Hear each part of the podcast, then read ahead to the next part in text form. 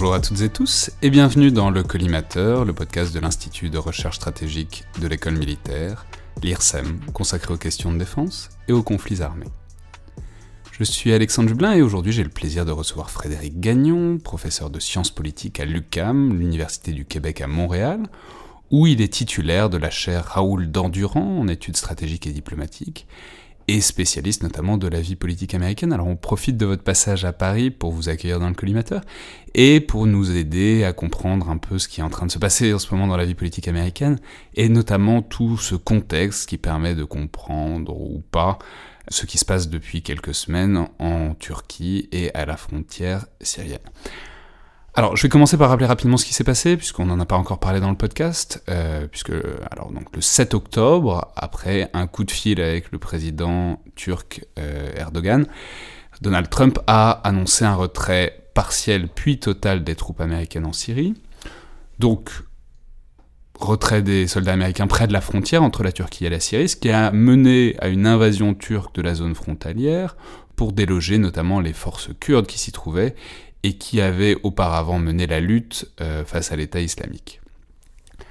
Alors, c'est une décision qui est apparue extrêmement brutale à tout le monde, même s'il y avait déjà eu un précédent. En décembre 2018, Donald Trump avait déjà dit qu'il le ferait, puis euh, son secrétaire d'État à la Défense, James Mattis, avait démissionné, un autre, l'envoyé spécial euh, pour la lutte contre l'État islamique avait aussi démissionné, donc il avait, disons, délayé la chose. Euh, mais quand même, on a eu l'impression que depuis quelques jours, tout l'appareil diplomatique et politique américain était un peu frappé de stupeur. Alors, Frédéric Gagnon, toujours difficile de demander ça à quelqu'un, mais euh, est-ce que vous pourriez nous expliquer ce qui se passe dans la tête de Donald Trump un peu? Bon, on sait que c'est un président très imprévisible, c'est cliché de le dire. Si vous lisez son fameux, euh, son ouvrage, The Art of the Deal, un ouvrage qu'il a publié en 1987, qu'il n'a pas écrit tout seul, il l'a écrit avec Tony Schwartz, son co-auteur. Il disait dans cet ouvrage-là... Tony Schwartz, qui par ailleurs dans la campagne américaine a dit que c'était la pire chose qu'il avait jamais faite de sa vie de, de coécrire ce truc-là, parce que ça avait mené à l'élection de Donald Trump. Tout à fait. Si vous lisez cet ouvrage-là, Donald Trump se vante dans cet ouvrage, il est homme d'affaires à ce moment-là, de, de se rendre au bureau chaque matin sans trop prévoir ce qu'il va faire durant la journée.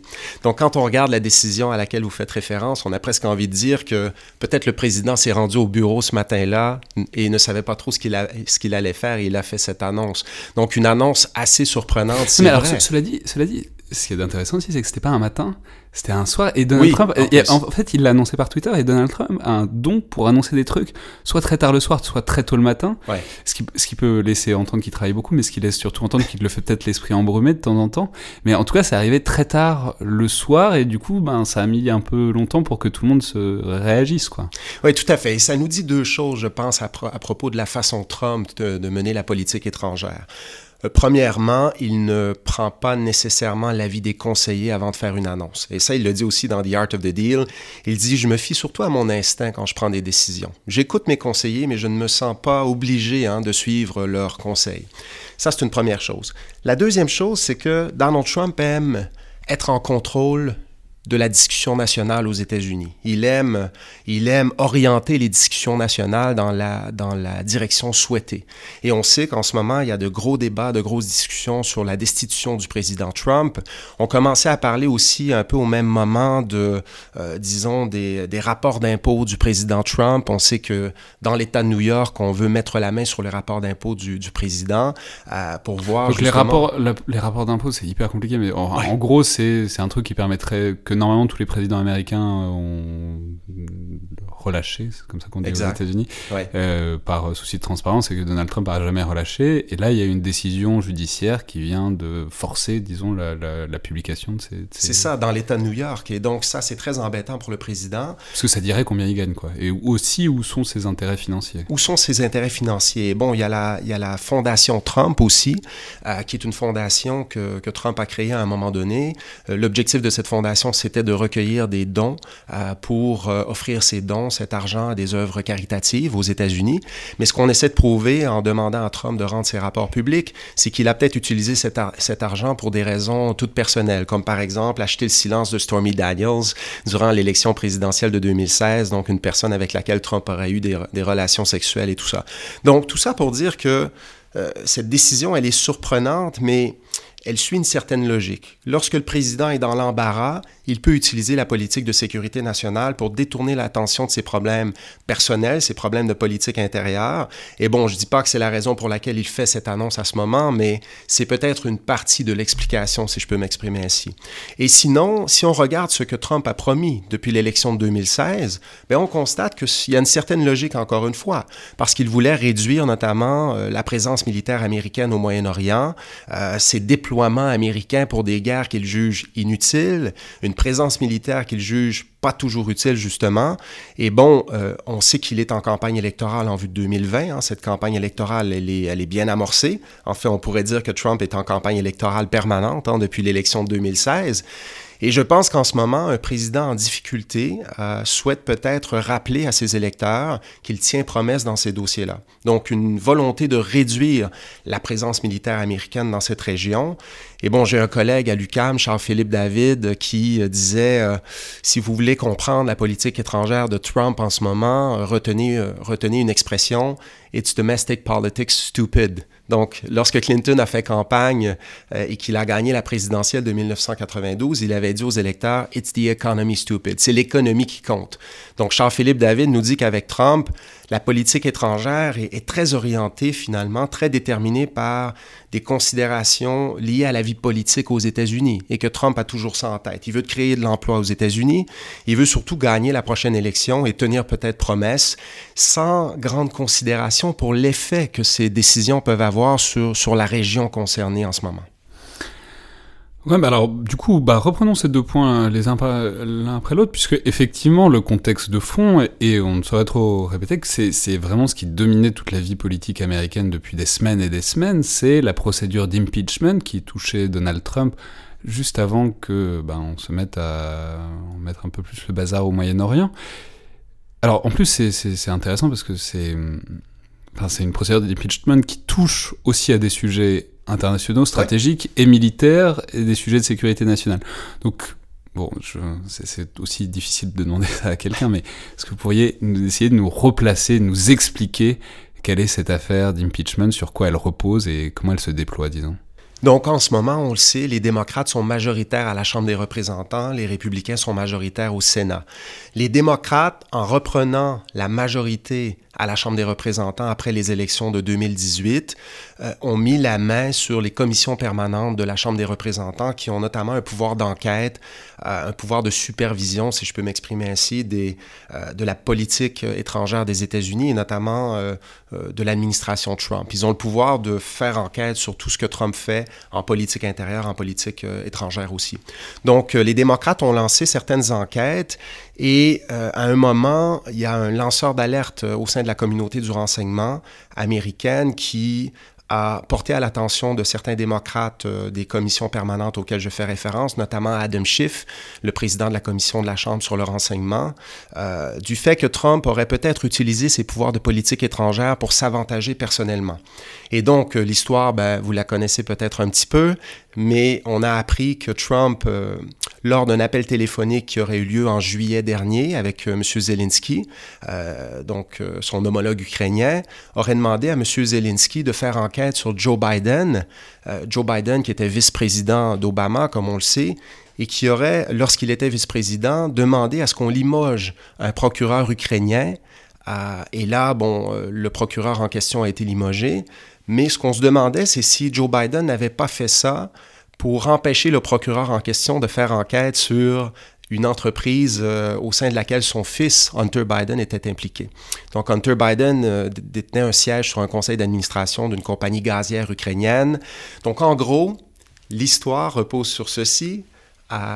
Donald Trump aurait demandé à Zelensky, son homologue ukrainien, de recommencer un petit peu ces enquêtes-là pour mettre Joe Biden dans l'embarras. Et donc, euh, il y a un lanceur d'alerte au sein de la communauté du renseignement qui nous a mis la puce à l'oreille. Donc, Trump a dit oui, effectivement, j'ai parlé à Zelensky. Et alors, juste, on va préciser, en plus, le, disons, le moyen de demander ça à Zelensky, tel que ça apparaissait dans le téléphone, euh, dans le coup de téléphone, c'est très compliqué parce que les, termes sont extrêmement importants. Mais en gros, les États-Unis euh, retenaient de l'aide militaire qu'ils étaient censés envoyer à l'Ukraine pour la lutte contre la Russie bon, en tout cas pour dissuader la Russie d'avancer.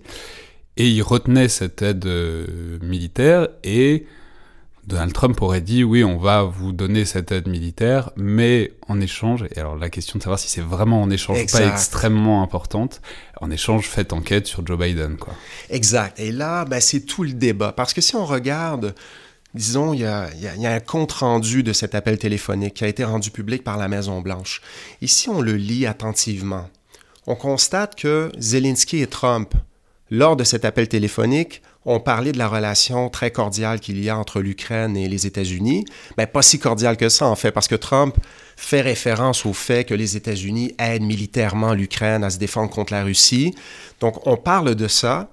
Et tout de suite après, à un moment donné, Trump dit Oui, c'est important cette relation, mais j'ai une faveur à vous demander. Et là, Trump, à ce moment-là, en vient à parler de Joe Biden et tout ça.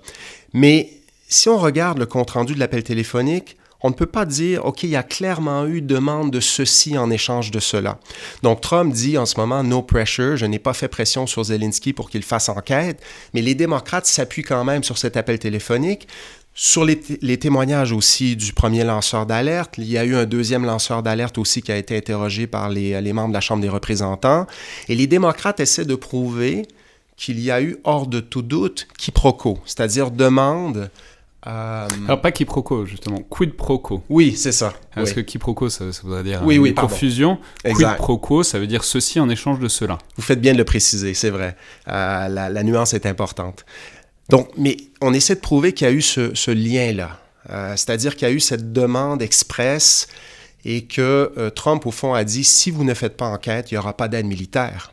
Et là, c'est très problématique pour les démocrates, du moins, parce que cela démontrerait que Trump a utilisé ses pouvoirs de, président des États-Unis, les pouvoirs de politique étrangère qui viennent avec, pour s'avantager personnellement en vue de la présidentielle de 2020.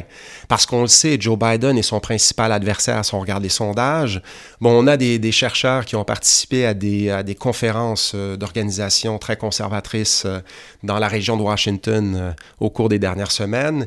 Et ce que les conservateurs et partisans de Trump disent, c'est que celui que Trump devrait le plus craindre en vue de l'élection présidentielle de 2020, c'est Joe Biden. Donc, c'est peut-être pas un hasard si M. Trump demande finalement à M. Zelensky de faire enquête sur les Biden. Et ça nuit à Biden en ce moment, parce que Biden ne peut plus faire campagne presque en ce moment. C'est-à-dire qu'il continue à faire campagne, mais il est beaucoup plus sur la défensive depuis, depuis qu'on connaît cette histoire.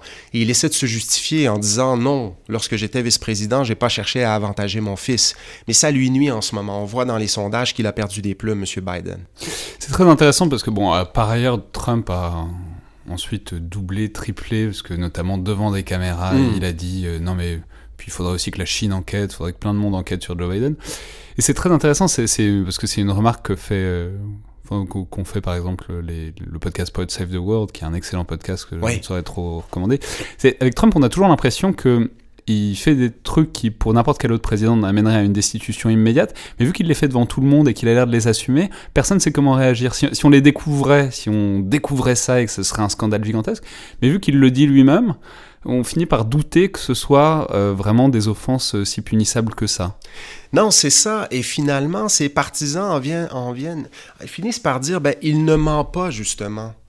OK? Il, il nous l'avoue. Il l'avoue en public il dit qu'il a fait ces choses. Euh, il a même demandé en public, euh, quelques jours après qu'on ait eu vent de cet appel téléphonique entre M. Zelensky et M. Trump, il a dit en public J'espère que la Chine aussi va faire enquête sur les Biden. Il avait fait un peu la même chose en 2016, souvenez-vous, durant la campagne présidentielle, en disant J'espère que les Russes vont, vont rendre public ces, milliers de, courriels de Mme Clinton là, pour, pour mettre Mme Clinton dans l'embarras. Et c'est un peu ça la façon Trump de gouverner. Il étire l'élastique, il repousse toujours la ligne, et finalement, ses partisans lui pardonnent à peu près tout. Et on le voit dans les sondages, hein, c'est encore 85-90% euh, des électeurs républicains qui appuient ce président. Donc ce parti, c'est le parti de Trump. Le parti républicain est le parti de Trump maintenant. On voit par contre sur la Syrie, pour revenir à la Syrie, qu'il y a plusieurs républicains qui ne sont pas d'accord en fait avec la décision de Trump. on va revenir là-dessus. Mais alors du coup, puisque pour rester encore une fois sur cette impeachment, est-ce que, est-ce que, est-ce que c'est réaliste de penser qu'il a vraiment laisser la Turquie envahir la Syrie en tout cas la, zone frontalière de la Syrie, simplement pour détourner l'attention? Ben, Je dirais pas que c'est seulement pour ça. Je pense qu'il a... Souvent on dit le président Trump n'a pas de vision de politique étrangère. Je pense qu'il a une vision de politique étrangère. Euh, cette vision de politique étrangère consiste à dire qu'on veut je le disais un petit peu tantôt, réduire la présence militaire américaine au Moyen-Orient. Euh, pourquoi est-elle moins nécessaire? Ben, Trump se vantera, ou en fait il dira, les États-Unis ont pris de très bonnes décisions au cours des dernières années. D'ailleurs, il dira, ma politique énergétique, elle consiste à faire en sorte que les États-Unis soient indépendants sur le plan énergétique.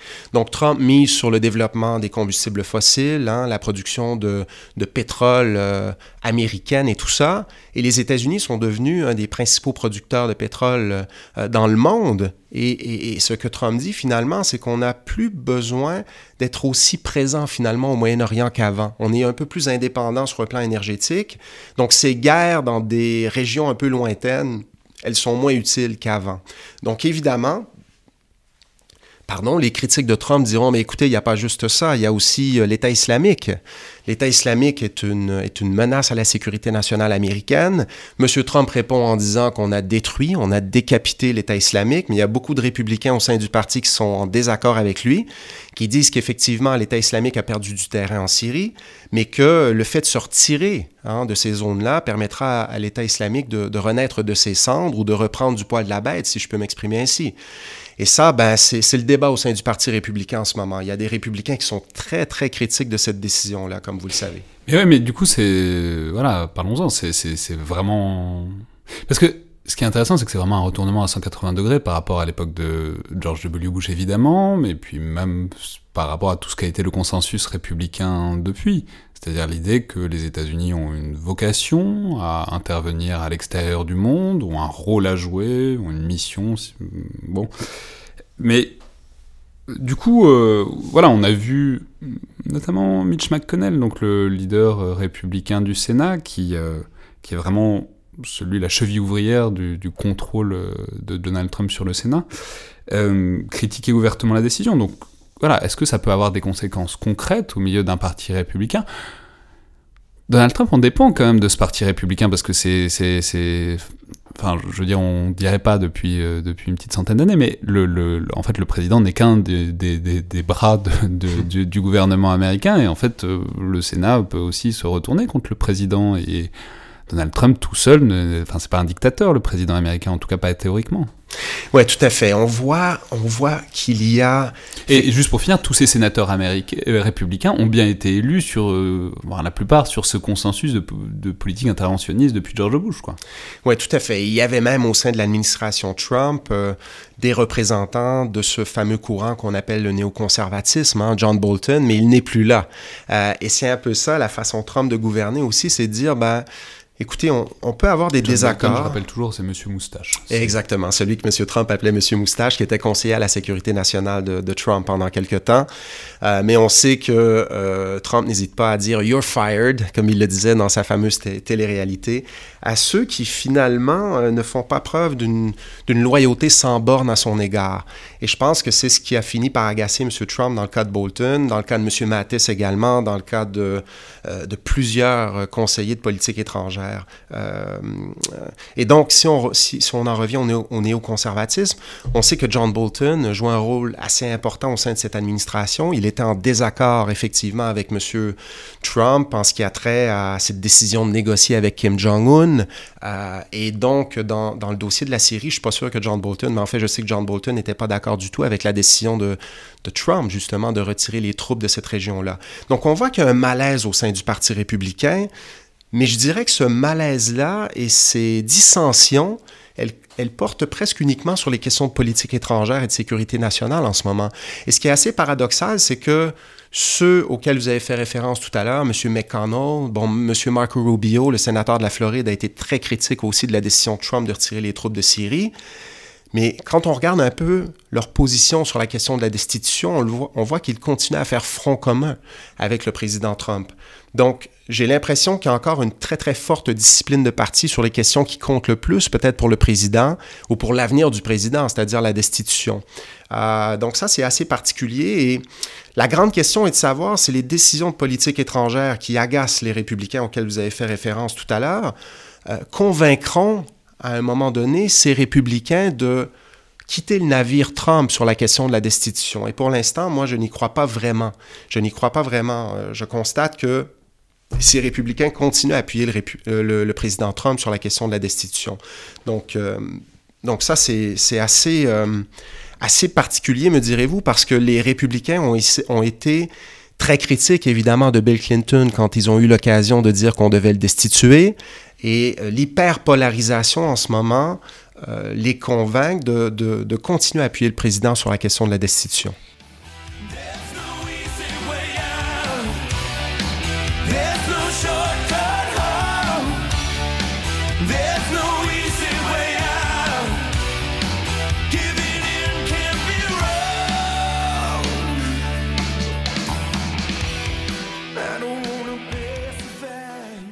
Là, on a l'impression qu'on est vraiment dans de la fine politique américaine, mais en fait, pas tant que ça. Enfin, ça l'est, mais ça a des conséquences extrêmement directes en termes de politique étrangère, puisque c'est de ça que c'est ça qui permet à Donald Trump de continuer à gouverner.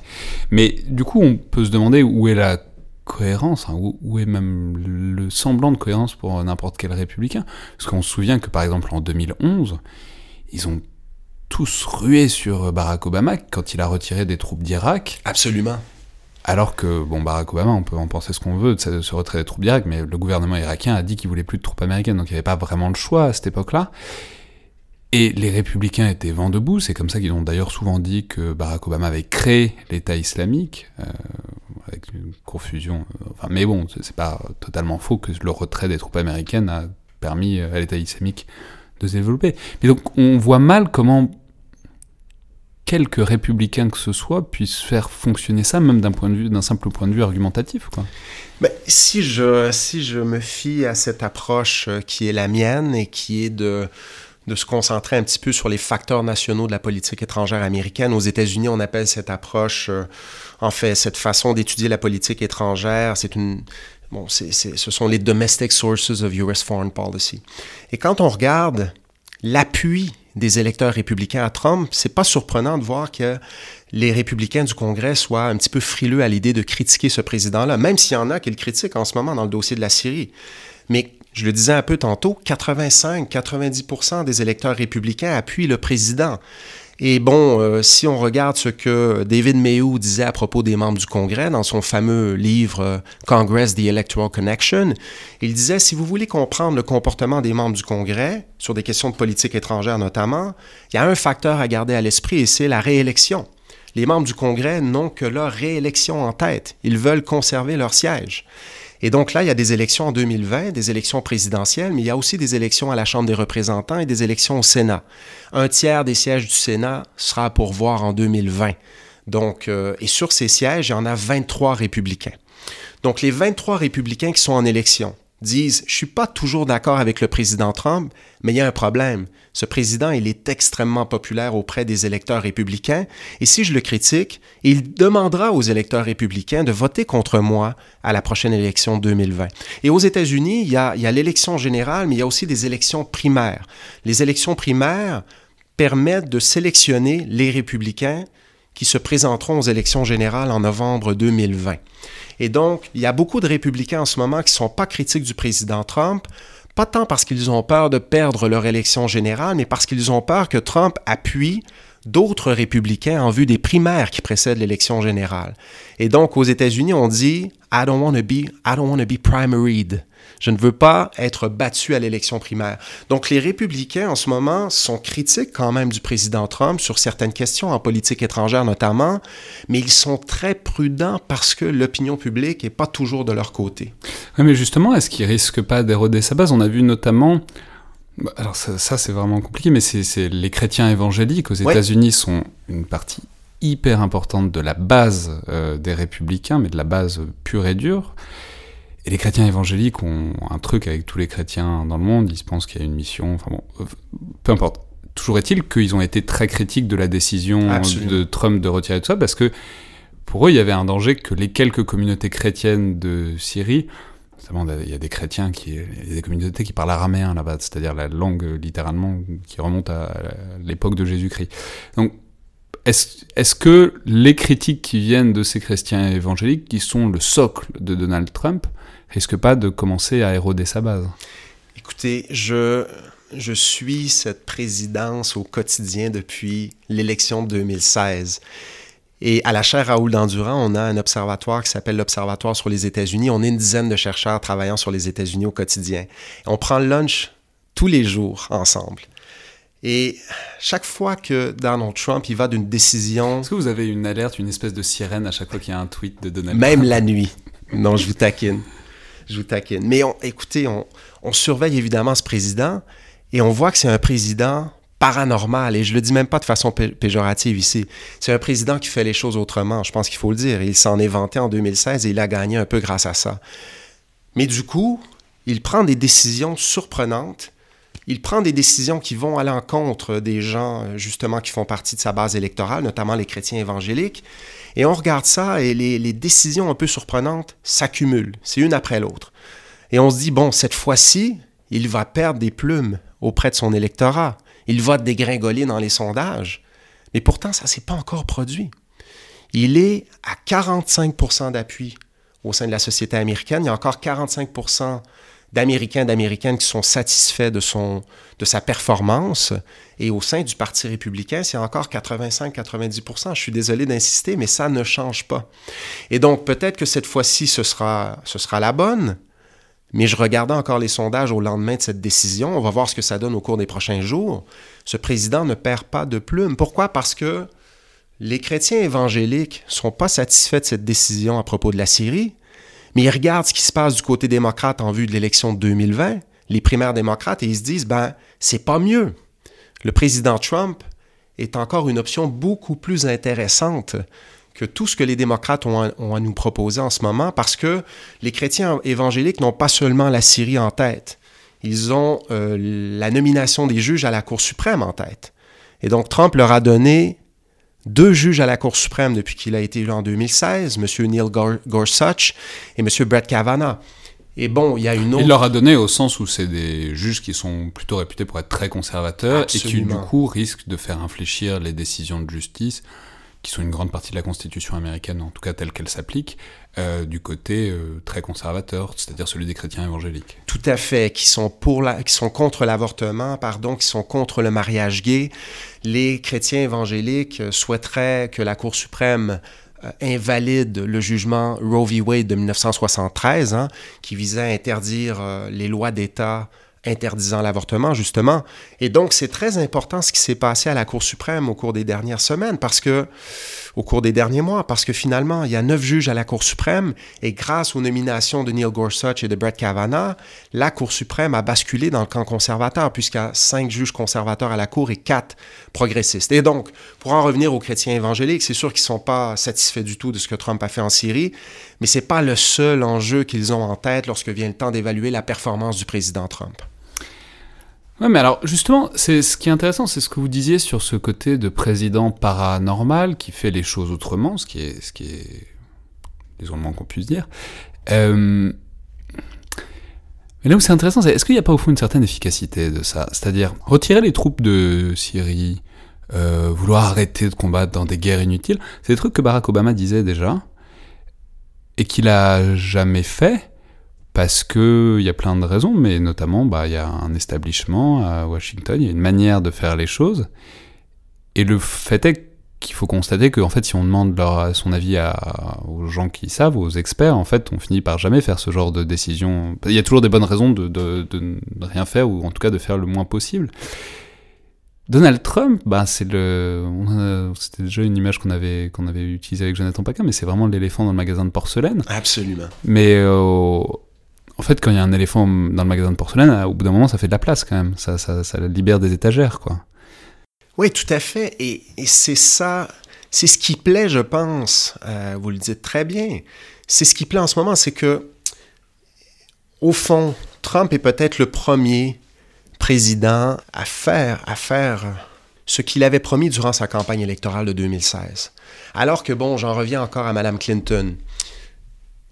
Lorsqu'il a affronté Mme Clinton en 2016, Mme Clinton tenait des positions différentes en public que celles qu'elle tenait en privé sur les accords de commerce notamment. Donc elle disait en public, les États-Unis n'entreront pas dans le fameux euh, partenariat transpacifique. Sauf que des courriels, justement, ont été rendus publics et ces courriels illustraient qu'elle avait des positions différentes en privé, alors que Trump disait, ben moi, je suis différent, justement, parce que ce que je vous dis en public, c'est ce que je ferai, effectivement. Et, je pense que ça, ça, aide ce président à conserver cet appui dont je parlais tantôt. Euh, donc ça, oui, je suis assez, assez d'accord avec vous. Euh, ça aide beaucoup le président.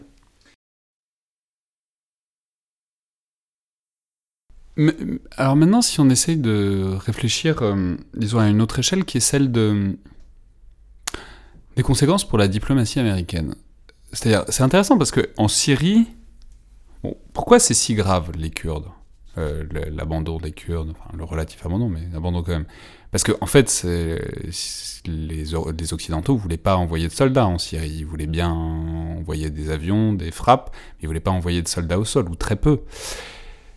Et c'est les Kurdes qui ont fait ça. Donc la question, c'est de voir les Kurdes abandonnés, comme ça, euh, une fois qu'ils servent plus ou presque plus. Est-ce que ça a pas, euh, est-ce que ça peut avoir des conséquences sur le moyen terme, disons, sur ben, peut-être que des forces, surtout locales, mais pas que, voudront auront plus de distance avec une alliance avec les États-Unis, au sens où les accords sont plus forcément garantis euh, sur le long terme? Écoutez, ce qui, est, ce qui est super important à retenir, je pense, c'est ceci. Les critiques de Trump disent que cette décision, elle n'a pas seulement des implications pour la Syrie, elle a des implications plus générales pour la réputation des États-Unis à l'échelle internationale. Pourquoi? Parce que les Kurdes ont aidé effectivement les États-Unis à lutter contre l'État islamique.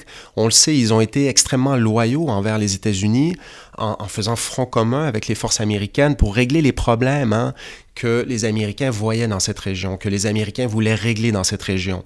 Et du jour au lendemain, finalement, le président Trump dit aux Kurdes, bon, ben nous, on s'en va, c'est terminé, on a fait ce qu'on avait à faire ici, bonne chance pour la suite des choses. Et on connaît la suite. Donc la Turquie... C'est hyper intéressant parce que d'ailleurs, il y avait un. Dans, la, folie de, la suite de, tweets de Donald Trump, on a eu l'impression que son inconscient était à jour, puisqu'à un moment, il a dit bah, Bonne chance ceux qui veulent aider les Kurdes, nous, on est à 7000 km de là. Exactement. On n'a rien à faire là-bas. Et bon, vous vous souvenez du slogan de, Trump en 2016 c'est America First. Euh, bon, c'est un nationalisme sur le plan économique, mais ce sont les intérêts américains qui, comptent, qui comptent et qui, euh, qui ont préséance sur le reste, sur le reste de ce qu'on peut observer à l'échelle internationale. Et bon, les critiques de Trump disent que c'est un très mauvais signal à, à lancer aux alliés notamment, hein, parce que finalement, ce que Trump est en train de dire, c'est nous vous aimons aujourd'hui, mais demain matin, peut-être qu'on vous aimera plus. Et peut-être qu'on va changer d'idée du jour au lendemain. Et bon, les Kurdes subissent un petit peu euh, cette, cette, incohérence, si je peux m'exprimer ainsi, des décisions de Trump. Mais il y a d'autres alliés aussi qui se sont plaints de ça. Et je peux, je peux vous nommer le Canada. Hein, le Canada est un des alliés euh, traditionnels des États-Unis. On dit toujours qu'il y a une relation spéciale entre le Canada et les États-Unis, mais du jour au lendemain, Trump est élu et dit ben on va renégocier l'ALENA, on va imposer des tarifs sur l'acier et l'aluminium. Bon, ça a été la même chose à l'égard de l'Europe, il y a eu des tarifs commerciaux aussi à l'égard de l'Europe. Et pendant ce temps, le président dit en Corée du Nord, il y a quelqu'un que je déteste, ah, mais finalement, quelques mois plus tard, j'ai bien envie d'aller le rencontrer, de lui serrer la pince et de négocier avec lui. Et c'est ça qui est un peu particulier avec ce président, c'est que, il l'avait dit, il l'avait dit lors d'une entrevue qu'il a donnée aux États-Unis il y a quelques mois, on lui avait posé la question, Monsieur Trump, qu'est-ce qu'un allié? Non, c'est pas ça.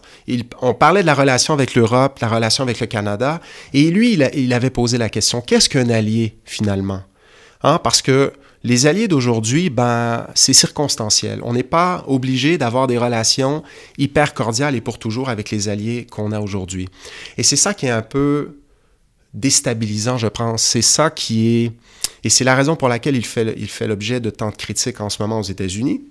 Les républicains disent finalement, si vous dites ça aux Kurdes d'aujourd'hui, il y a de nos alliés qui diront, ben finalement, euh, peut-être qu'il nous dira à nous aussi la même chose au cours des prochaines semaines. Donc on ne peut pas se fier euh, sur ce président, on ne peut plus se fier sur les États-Unis autant qu'on le faisait avant. Donc pour la réputation des États-Unis, c'est c'est très dommageable et c'est une décision qui n'est pas seulement liée finalement à ce qui se passe dans cette région-là.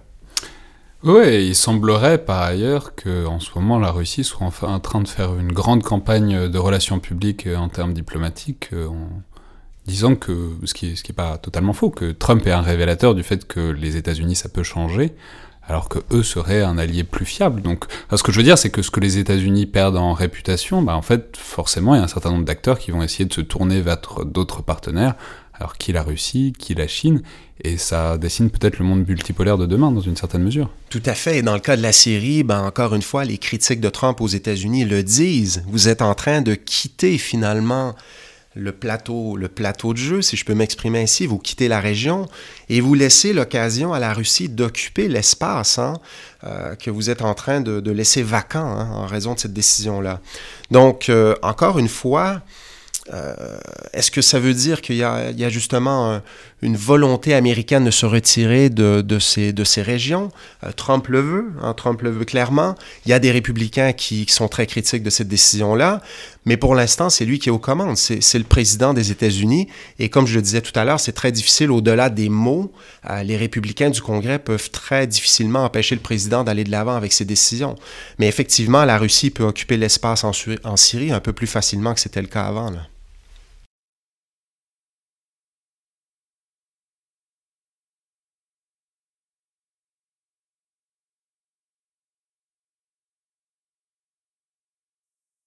Alors il y a cette idée de front, euh, de, les intérêts américains en premier, etc. Mais pour finir, j'aimerais parler un peu de l'attitude de Donald Trump vis-à-vis de l'armée américaine notamment. Parce que c'est intéressant, il a beaucoup parlé, communiqué sur le fait qu'il aurait recréé l'armée américaine en enflant démesurément les budgets, ce qui n'est pas faux, hein. il a mhm, beaucoup augmenté les budgets. Et en même temps, il, apparemment, il veut pas s'en servir, puisqu'il veut les rapatrier. Mais en même temps, on a appris aussi la semaine dernière qu'il prêtait des soldats à l'Arabie Saoudite mhm. euh, en disant bah oui mais on est bien payé pour euh, pour leur envoyer des soldats ce qui fait des soldats américains des mercenaires ce qui est une conception un peu bizarre d'une armée enfin je veux dire quelle est l'attitude Comment trouver une cohérence dans, dans, dans l'attitude euh, vis-à-vis de l'armée et du fait militaire de Donald Trump? Enfin, Il est militariste ou pas? Moi, je pense qu'il y a une cohérence. Euh, durant la campagne présidentielle de 2016, il a repris le fameux slogan de Reagan, La paix par la force, Peace through strength. Euh, donc, si vous vous souvenez bien, Reagan, lors de la campagne présidentielle de, de 1980, se plaint un peu en disant que Jimmy Carter fait preuve de faiblesse. Euh, Jimmy Carter veut adopter une politique de détente à l'égard de l'URSS. Jimmy Carter donne, euh, accorde trop d'importance à la diplomatie. Pour Reagan, la diplomatie fonctionne quand les États-Unis sont en position de force avec autrui lorsque vient le temps de négocier. C'est-à-dire, si on veut négocier avec l'URSS, il faudra relancer la compétition militaire contre l'URSS et lorsque viendra le temps de négocier, les Soviétiques n'auront pas le choix finalement de négocier avec nous parce qu'ils constateront qu'on qu'on est, est au devant hein, sur le plan militaire, qu'on a gagné la compétition militaire contre eux. Donc Trump reprend, un petit peu ce slogan. Il reprend aussi le slogan Make America Great Again de, Reagan. Hein. C'est un slogan de Reagan en 1980. Et ce que Trump dit au fond, c'est que il faut reconstruire cette puissance militaire américaine ou l'accentuer encore davantage, euh, parce qu'effectivement, lorsque vient le temps de négocier avec autrui, on est en position de force pour négocier. Quand je vais serrer la main avec, euh, quand je vais serrer la pince de Kim Jong-un en Corée du Nord, euh, de nous dire Trump, il le dit peut-être pas comme ça, mais je peux négocier, je peux mettre à profit ma, stratégie de, The Art of the Deal, euh, parce que euh, Kim Jong-un saura très bien que s'il ne me donne pas ce que je veux, ben, il s'expose à des, à des peut-être à des attaques militaires très importantes de la part de ce pays, les États-Unis, qui est très supérieur sur le plan militaire. Donc c'est un petit peu, je pense, la logique, mais ensuite, euh, on le sait, le président Trump ne veut pas nécessairement utiliser cet outil militaire pour mener des guerres de toutes sortes, des guerres inutiles. Euh, d'ailleurs, là, il est un petit peu... Oui, mais enfin, le truc avec ça, c'est qu'une armée, spécialement une armée aussi grande que celle des États-Unis, si elle fonctionne pas, elle fonctionne pas. Enfin, je veux dire, si, si on l'envoie pas faire des choses, bah, elle marche pas. Ça dépend. Parce que qu'a dit Trump aussi en 2016? Je veux redonner aux Américains de bons emplois.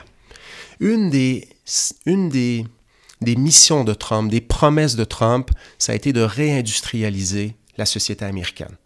Donc, il veut renégocier les accords de commerce pour rapatrier de bons emplois sur le territoire américain, mais euh, l'augmentation du budget militaire permet aussi de créer de l'emploi aux États-Unis. Je pense qu'on peut le voir comme ça et on doit le voir comme ça. Euh, si vous regardez, on dit aux États-Unis, All politics is local. Ok, si vous voulez comprendre la politique américaine, euh, porté une attention particulière aux 435 circonscriptions de la Chambre des représentants dans lesquelles on retrouve, euh, dans chacune de ces circonscriptions, 700 000 Américains environ.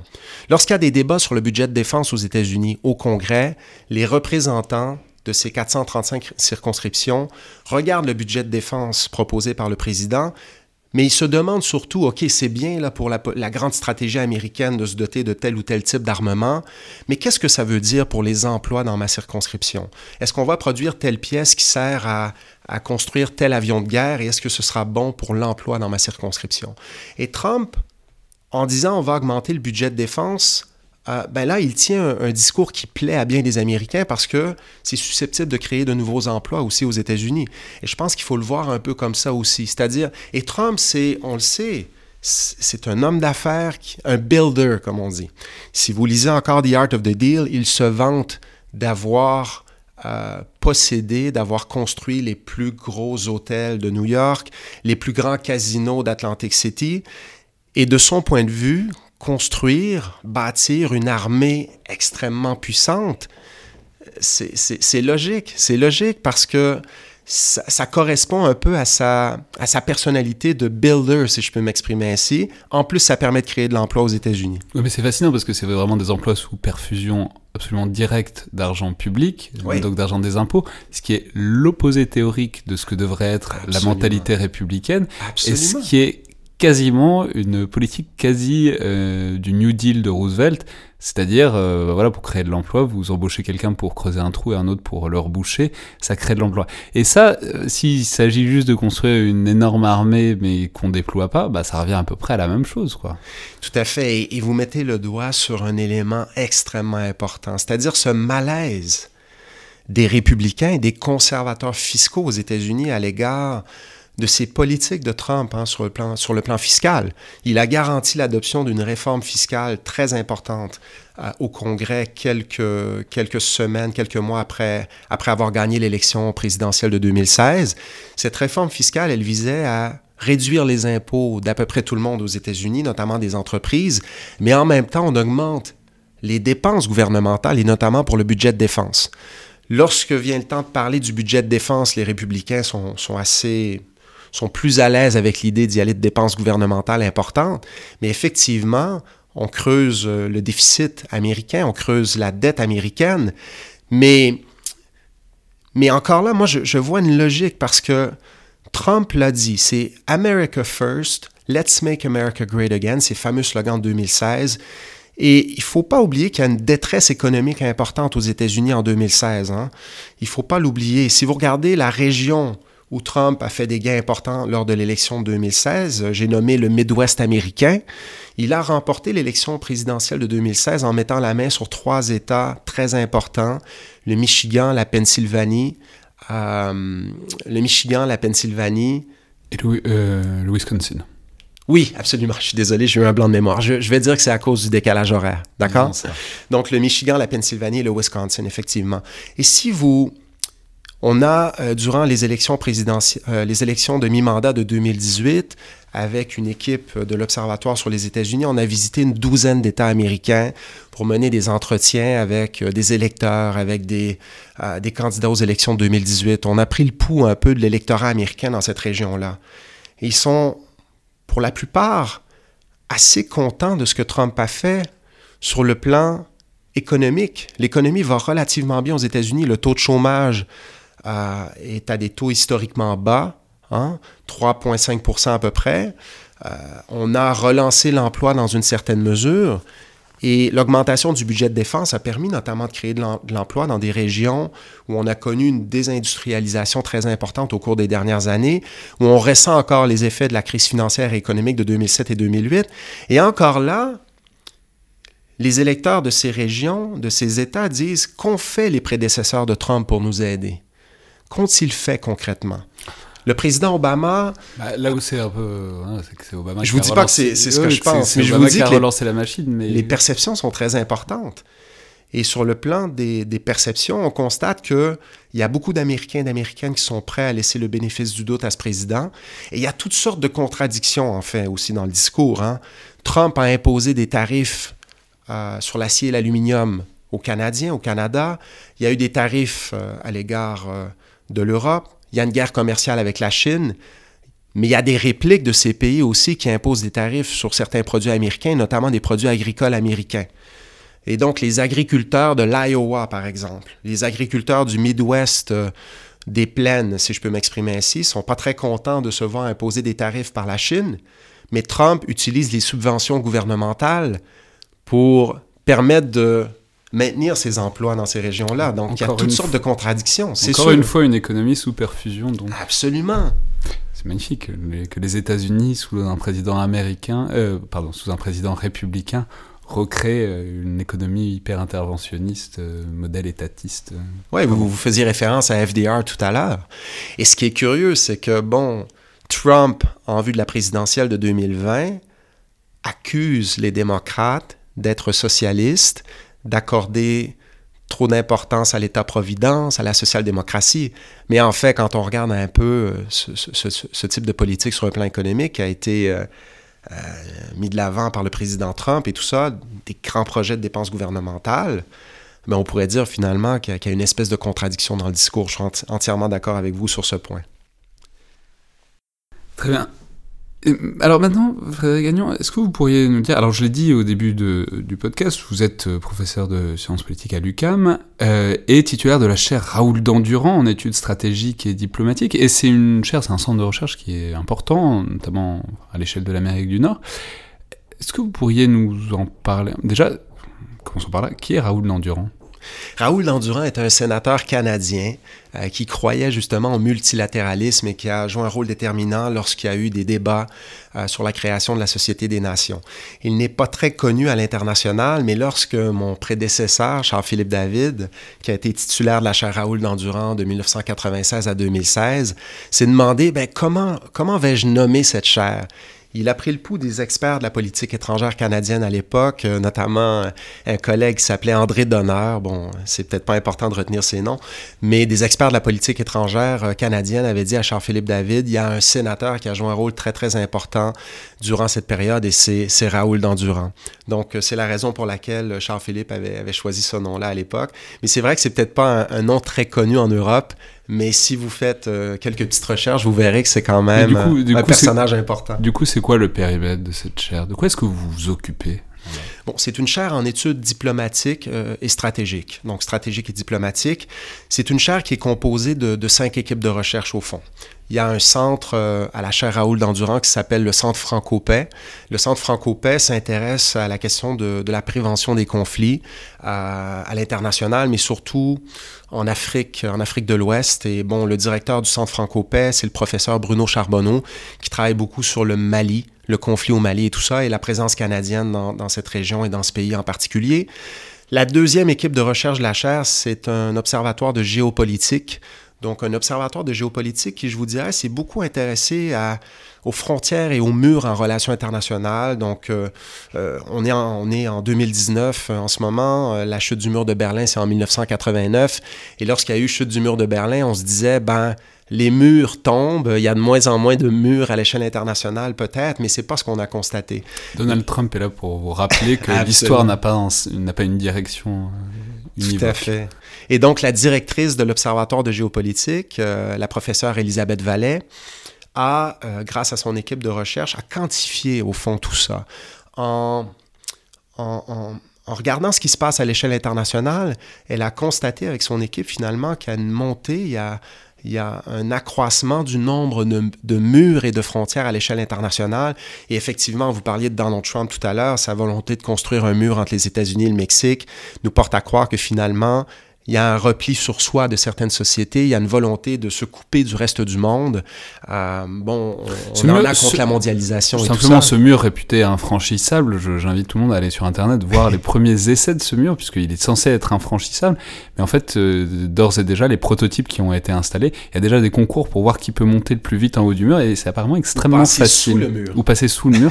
enfin bon, bref, ça, ça, ça, renvoie à tout le paradoxe du mur qui, euh, qui sépare, mais qui en fait est souvent un obstacle très factice. Bon, peu importe. Non, tout à fait, vous avez entièrement raison. Et si Elisabeth Vallée était ici aujourd'hui, elle vous dirait, euh, vous avez tout à fait raison. En fait, une des principales thèses d'Elisabeth Vallée, c'est de dire que les murs ne fonctionnent pas très bien finalement, qu'on peut, euh, peut passer par-dessus les murs, sous les murs. Mais les murs ont une fonction symbolique importante et Trump le prouve bien. Il utilise le mur pour... Euh, titiller, je dirais, la fibre patriotique euh, de, ses, de, ses, euh, euh, de son électorat et surtout, en misant sur la peur, mobiliser un électorat finalement qui se sent menacé par l'autre, par cette immigration latino-américaine. Le mur, c'est ce qui tient la maison, c'est rassurant. Exact. Donc, la troisième équipe de recherche de la chaire Raoul Dandurand, c'est l'Observatoire sur le Moyen-Orient et l'Afrique du Nord. Donc, il est dirigé par le professeur Sami Aoun. On parlait de la Syrie tout à l'heure donc, Sami Aoun s'y intéresse euh, beaucoup. Euh, on s'intéresse aussi à cet observatoire. On s'intéresse beaucoup à la relation bon, entre l'Arabie saoudite et l'Iran en ce moment. Bon, c'est ce qui se passe en Arabie saoudite, les attaques récentes contre des, contre des installations pétrolières euh, et toute la, toute la dynamique euh, géopolitique de cette région euh, fait l'objet des recherches de Sami Aoun et de son équipe. L'Observatoire sur le Moyen-Orient et l'Afrique du Nord s'intéresse beaucoup aussi à la politique étrangère des États-Unis dans la région. On va simplement préciser, parce qu'en fait, j'ai oublié de le faire tout à l'heure, qu'en fait, les États-Unis ne retirent pas du tout tous les soldats de Syrie. Non. Ils retirent ceux qui sont proches de la frontière turque. Mais tous les champs pétroliers près de la frontière irakienne, là, il y a toujours des forces spéciales qui n'ont pas particulièrement l'intention de partir et qui ont d'ailleurs sécurisé les champs de pétrole, Donald Trump l'a tweeté, euh, en alliance aussi avec les forces kurdes, comme quoi ils ne sont pas totalement abandonnés non plus. Donc c'est toujours une réalité plus complexe. Non, absolument, ça reste une région hyper stratégique hein, pour, les États-Unis. Mais en même temps, le rêve de Donald Trump, comme je le disais tout à l'heure, c'est de faire en sorte que les États-Unis soient indépendants de cette région sur le plan énergétique. C'est pas, ça se produira pas demain, mais puis au fond, Trump utilise un petit peu euh, ce rêve hein, pour justifier euh, le retrait des troupes de Syrie, mais vous avez entièrement raison. La, présence militaire américaine dans cette région reste, reste très importante pour les raisons que vous avez évoquées. L'Observatoire sur les États-Unis est la quatrième équipe de recherche euh, de la chaire Raoul d'Endurant. J'ai le bonheur de diriger l'Observatoire sur les, sur les États-Unis et on travaille sur la politique étrangère des États-Unis, mais aussi sur la vie politique euh, américaine. Donc, euh, les élections américaines, on s'intéresse beaucoup aux, relations entre les institutions politiques américaines, la relation entre le Congrès et la présidence. Bon, depuis que Trump est président, évidemment, on suit beaucoup euh, la relation qu'il qu'il entretient avec le Congrès des États-Unis, notamment parce qu'il y a un débat sur la destitution en ce moment. Et on vient tout juste de créer une cinquième équipe de recherche qui s'appelle l'Observatoire des conflits multidimensionnels. Et bon, je sais que Jean-Baptiste Jean-Jean Villemer a beaucoup travaillé. Le directeur de l'IRSEM. Le directeur de l'IRSEM, euh, qui a beaucoup travaillé, justement, j'ai le rapport entre les mains sur les manipulations de l'information. Euh, donc, c'est un, un, sujet qui intéresse, qui intéresse l'Observatoire des conflits multidimensionnels. Et je sais que l'expression conflit multidimensionnel, elle a peut-être pas elle n'est peut-être pas utilisée de la même manière en Europe. Bon, en Europe, on parle parfois de guerre hybride, de zone grise, euh, mais c'est de nouvelles conflictualités, de mutation des conflits. C'est un peu ce à quoi on fait référence dans le contexte euh, nord-américain ou dans le contexte canadien euh, lorsqu'on parle des conflits multidimensionnels. Donc, ce qui nous intéresse à cet observatoire, ce sont les questions liées à la cybersécurité, les manipulations de l'information, l'espionnage industriel, et ça nous permet de travailler, et on fait ça d'un point de vue canadien. Donc, on s'intéresse à c'est l'idée, c'est l'idée euh, qui est évidente, mais qu'on oublie trop, que la guerre ne commence pas et ne s'arrête pas avec les soldats, quoi. Absolument. Donc, ce qui nous intéresse, c'est d'étudier ces situations où il y a conflit sans guerre nécessairement, sans affrontement militaire, justement. Et bon, euh, évidemment, on est tout près des États-Unis. En 2016, on sait ce qui s'est produit durant, durant l'élection présidentielle. Des hackers russes ont mis la main sur des courriels démocrates, des courriels du, du Comité national du Parti démocrate, des courriels de Mme Clinton. Euh, ça a été rendu public par Wikileaks et ça a mis le Parti démocrate dans l'embarras.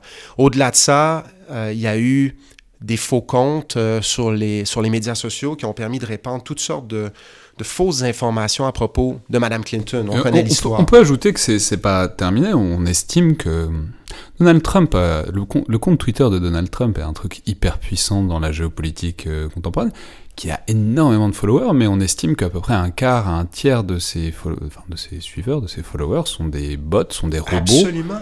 Euh, qui font des messages automatiques, c'est-à-dire c'est, c'est, enfin, je, ça s'arrête pas avec la guerre, il y a une raison pour laquelle tout ça continue et tout ça a autant d'impact, et cette raison, elle n'est pas totalement déconnectée de la géopolitique internationale et des gens qui ont intérêt à donner de, de l'impact à ce que dit Donald Trump.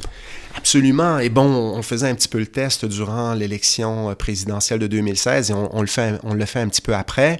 Et je l'ai fait personnellement. On interagit avec des partisans de Trump sur les médias sociaux et sur Twitter. Vous êtes patient. Ouais, on est patient. On, on le fait un pas tout le temps. Un peu masochiste aussi. On le fait pas tout le temps parce qu'on n'a pas, on pas beaucoup de temps pour le faire, puis on a autre chose à faire.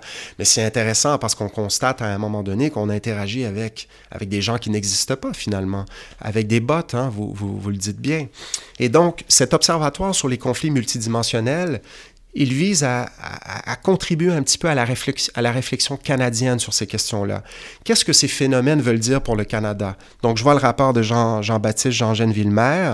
On se pose la question en ce qui a trait à la France. Hein, Qu'est-ce que ces phénomènes veulent dire pour la, pour la France? Bien, on essaie de faire un peu la même chose à la chaire Raoul d'Endurant, mais d'un point de vue canadien.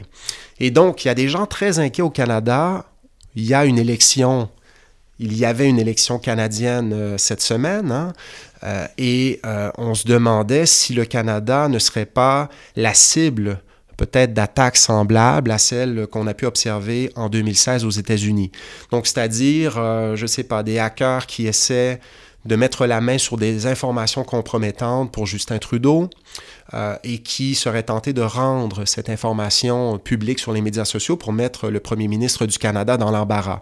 Donc on peut parler de hackers russes, on peut parler euh, disons, d'acteurs chinois aussi. On sait que la relation entre le Canada et la Chine s'est fortement détériorée au cours des dernières semaines en raison de l'arrestation au Canada de Meng Wanzhou, donc une, une membre de l'équipe de direction de Huawei, qui a été arrêtée euh, au Canada à la demande des autorités américaines. Et par la suite, il y a deux ressortissants canadiens qui ont été arrêtés en Chine euh, par les autorités chinoises et il y a vraiment un conflit euh, important sur le plan diplomatique à cet égard. Et les autorités chinoises euh, auraient peut-être intérêt, qui sait, à, à, à, faire dégringoler Justin Trudeau. Oui, dans... mais parce que ça, Huawei, un jour, je sais pas comment encore on en parlera, mais parce que c'est vraiment extrêmement intéressant, parce que typiquement, ça a l'air d'un truc totalement privé, parce que c'est une marque de téléphone et de... Et de et d'équipements 4G, 5G, mais en fait Huawei, c'est, on ne sait pas s'il capte pas toutes les informations, et s'il capte toutes les informations, bah, en fait, non, notamment pour des personnels militaires, mais pas que, ça devient euh, rapidement très intéressant, et c'est un parfait exemple de ce que peut être un conflit multidimensionnel. Et tous ceux qui ont des téléphones Huawei, souvenez-vous que vous êtes potentiellement espionnés, enfin comme nous tous, donc euh, ça va. Merci beaucoup Frédéric Gagnon. Ça a été un plaisir. C'était donc le Collimateur, le podcast de l'IRSEM, l'Institut de recherche stratégique de l'école militaire. Je vous rappelle que tous vos retours sont les bienvenus, notamment sur les réseaux sociaux de l'IRSEM ou dans la section commentaires du podcast sur iTunes. Notez-le, commentez-le et n'hésitez pas à nous faire des remarques ou des suggestions sur euh, la forme actuelle ainsi que sur les nouveautés qu'on devrait bientôt introduire dans le podcast puisque ça nous est très utile. Merci à toutes et tous et à la prochaine fois.